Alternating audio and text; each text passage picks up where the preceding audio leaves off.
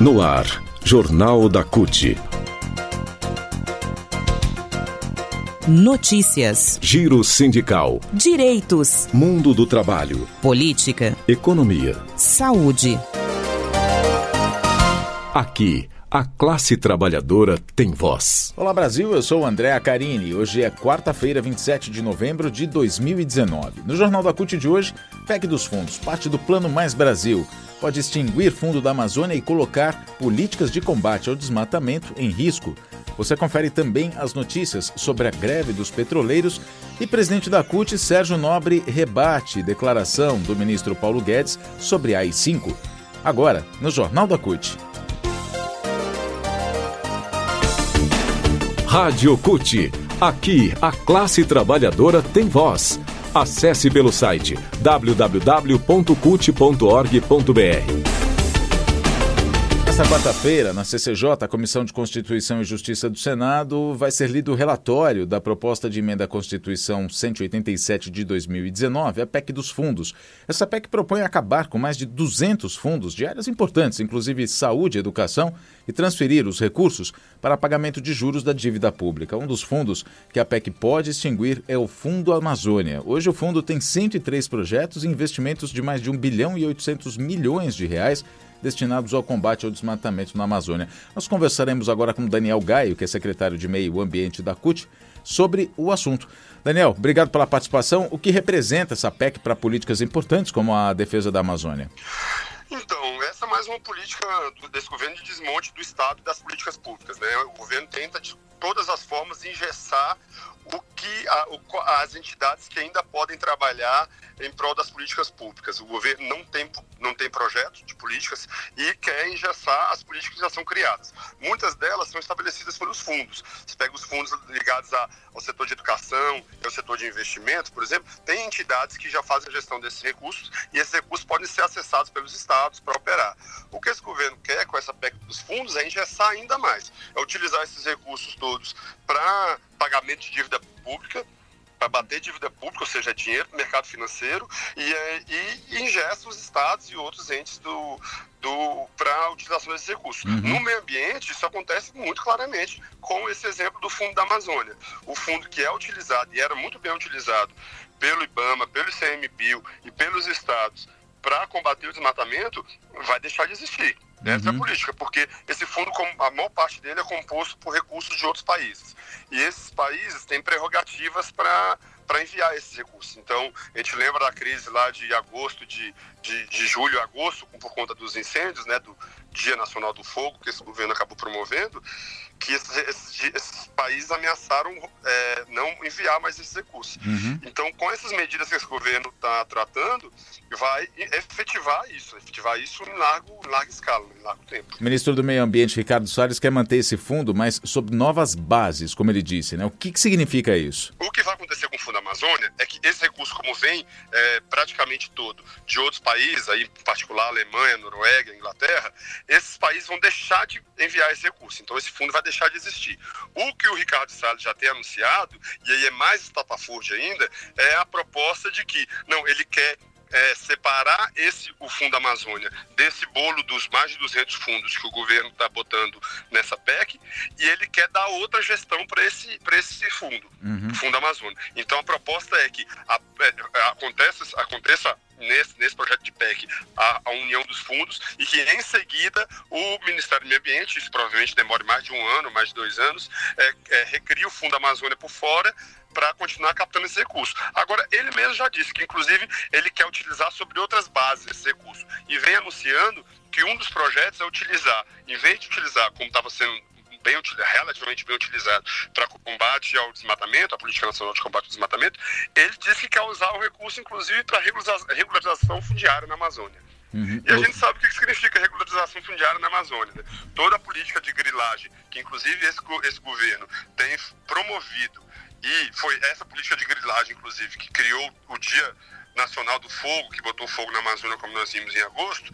É, a, ele, o, Ricardo Salles quer utilizar desse recurso, inclusive, para beneficiar esses que estão botando fogo na Amazônia e promover a, a chamada regularização fundiária, uhum. que é a regularização da grilagem lá no, no, na Amazônia Legal. Agora, tem a proposta para criar um fundo para continuar captando esses recursos para defender a Amazônia. Né? Os governadores lá dos estados, das regiões Norte e Nordeste e também do Centro-Oeste criaram um consórcio, o consórcio Amazônia Legal, não é? O, o, o consórcio, esse consórcio criado dos governadores da Amazônia Legal, inclusive tem feito uma gestão junto às embaixadas, né, junto aos, aos governos dos outros países, para manter esse recurso. E eles estão propondo, inclusive, criar um outro fundo, esse fundo que seria gerido pelos estados da Amazônia Legal, por esse consórcio da Amazônia Legal, uhum. para poder ficar, é, conseguir sair dessa ingerência. Porque o fundo, para ser efetivado, esse, esse fundo, esse atual fundo, tem que ter uma sinalização positiva do, do Itamaraty e, obviamente, da Casa Civil. Uhum. E me parece que, assim, algo que está ficando claro é que os próprios governadores do estado da Amazônia não veem com muita perspectiva, com perspectiva positiva, as relações a política pública tocada pelos, tanto pelo Itamaraty, que não tem política, que é uma despolítica, como pelo, pela própria Casa Civil. Então, ao que tudo indica, esse governo vai inviabilizar o Fundo da Amazônia, aí uhum. de diversas formas. E o que o, os estados têm tentado é trabalhar com a perspectiva de que os países possam continuar contribuindo, mas para um fundo que vai ser gerido pelos estados. A proposta está tramitando no Senado, como a gente disse, hoje ela vai ter o seu relatório lido na CCJ, Comissão de Constituição e Justiça. Existem acordos para tentar votar ainda este ano, na primeira quinzena de dezembro. O que fazer, Daniel? Tem mobilização? É, nós temos que organizar uma resistência e esse tema da Amazônia, esse tema do meio ambiente, como é um tema que tem um apego internacional e uma sensibilização nacional e da própria mídia maior, acho que ele tem que ser muito utilizado, uhum. porque o impacto ele é muito imediato, muito direto. Nós já vimos esses 30% de aumento, quase 30% de aumento de desmatamento nesse ano, né, nesses últimos 12 meses, de agosto, de agosto a julho. No, pro ano que vem é, é, é ainda mais, uhum. sabe? O regime de chuvas está sendo completamente alterado. Então nós temos que trabalhar com isso, porque isso nos coloca na possibilidade de até parte da direita ou do centro é, entender como, como, como prejudicada, como prejudicial essa, essa proposta. Porque alterando esse regime de chuva, o próprio agronegócio está prejudicado.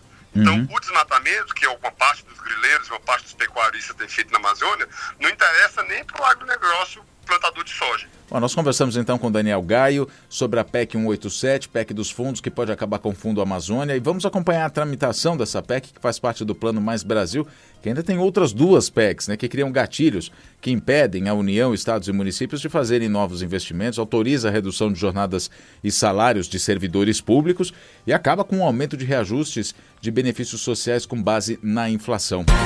Notícias. Uma entrevista em Washington na segunda-feira, ao comentar os protestos que vêm ocorrendo na América Latina e a possibilidade de manifestações contra a política econômica neoliberal que vem implementando no Brasil, o ministro da Economia Paulo Guedes afirmou: não se assustem se alguém pedir um AI-5 no Brasil. O presidente da CUT, Sérgio Nobre, rebateu essa fala, fez uma crítica ao ministro Paulo Guedes, dizendo em qualquer país do mundo que preza minimamente pela democracia, o ministro Paulo Guedes seria afastado do governo pelo presidente da República. E ainda que, por fala semelhante, as centrais sindicais protocolaram, na semana passada, na Câmara dos Deputados, um documento pedindo a cassação de Eduardo Bolsonaro, parlamentar que também invocou um novo AI-5. O filho do presidente Bolsonaro deu à jornalista Lena Nagli uma entrevista no dia 28 de outubro e divulgada no dia 31 daquele mês, defendendo um novo AI-5. Na mesma linha autoritária, antidemocrática e de desrespeito à Constituição brasileira e aos direitos conquistados pela classe trabalhadora, Guedes declarou que demitiria grevistas se fosse presidente da Petrobras. A FUP reagiu à fala do ministro e divulgou uma nota afirmando que Guedes ignora que a Constituição Federal, em seu artigo 9 e a Lei nº 7.783 de 1989 asseguram o direito de greve a todo trabalhador brasileiro. A greve, portanto, é uma ação legítima, um direito do trabalhador de lutar por melhores condições de trabalho em sua categoria profissional. O AI-5 foi o mais duro e repressivo ato institucional editado pela ditadura militar brasileira e resultou na perda de mandatos de parlamentares de oposição, intervenções e suspensão de garantias constitucionais. Mobilização. Mobilização. Sobre a greve dos petroleiros, a categoria decidiu manter a mobilização até a próxima sexta. O movimento está sendo marcado por ações solidárias, com a participação de trabalhadores na Semana Nacional de Doação de Sangue, para alertar a sociedade sobre os riscos das demissões e transferências em massa promovidas pela atual diretoria da Petrobras. No último sábado, acatando um pedido de liminar feito pela Petrobras, o Tribunal Superior do Trabalho determinou a suspensão da greve por risco ao abastecimento nacional de combustíveis. Agora, o tribunal decidiu suspender o repasse mensal de recursos à FUP e sindicatos, bem como o bloqueio das contas das entidades e o repasse das mensalidades. Para a FUP, a decisão é arbitrária. A mobilização, como a entidade fez questão de ressaltar desde a semana passada, não vai afetar a produção de petróleo ou o abastecimento de combustíveis do país e, por isso, não vai prejudicar a população. Jornal da CUT. Jornal da CUT fica por aqui. Produção da Secretaria de Comunicação da CUT Brasil. Rádio Online Distribuição, Agência Rádio Web. Colaboração Rede Brasil Atual e TBT.